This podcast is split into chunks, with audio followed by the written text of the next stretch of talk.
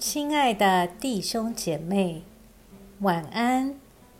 经过白天的忙碌，我们在一天的结束前，再次来亲近上帝，请听上帝的话。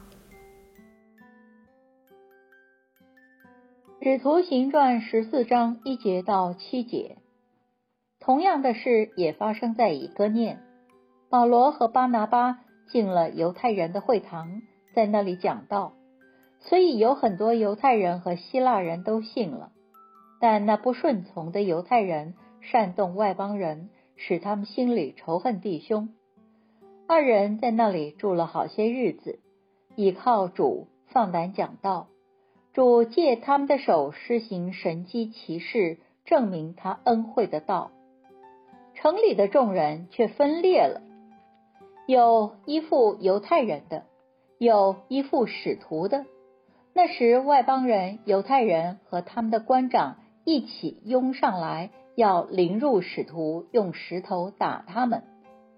使徒知道了，就逃到吕高尼的路斯德和特庇。两个城以及周围的地方去，在那里继续传福音。我们一起来默想今天的经文，显示了初代教会使徒们在宣教上的困境。他们必须在有过去选民背景的犹太人的聚集地方，也就是会堂中宣讲上帝在基督里的福音。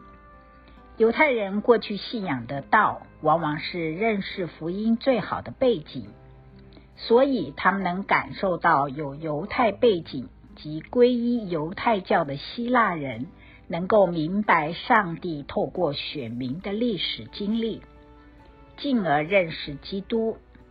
但是这种方式也使那些认为上帝的工作只停留在犹太人身上的极端人士感到不满。与危机，于是为了卫道，他们不惜要加害使徒。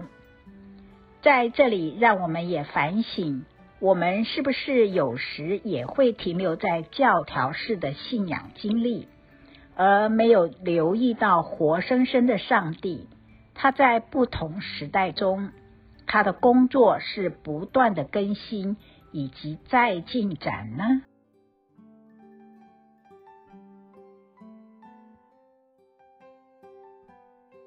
请默祷并专注默想以下经文，留意经文中有哪一个词、哪一句话特别感触你的心灵，请就此领悟，以祈祷回应，并建议将心得记下。使徒行传十四章三节，二人在那里住了好些日子，倚靠主。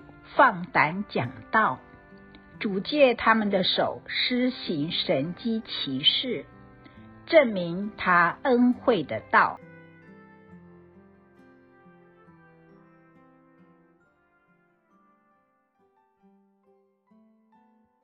在一天的结束前，让我们来做一段简单的意识醒察，请轻轻的闭上你的眼睛。反复的深呼吸，放松身体，也放松心情。求主光照你，回顾一下今天可有感恩的事，今天可有感到不被祝福的事？今天我需要与谁和好？耶稣是否邀请我明天要如何调整自己？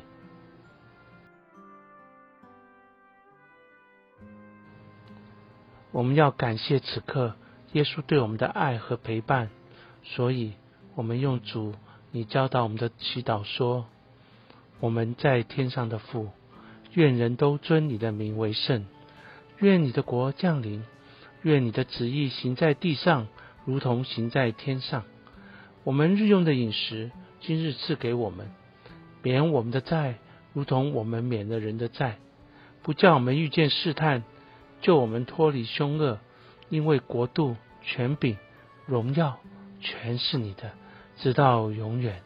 阿门。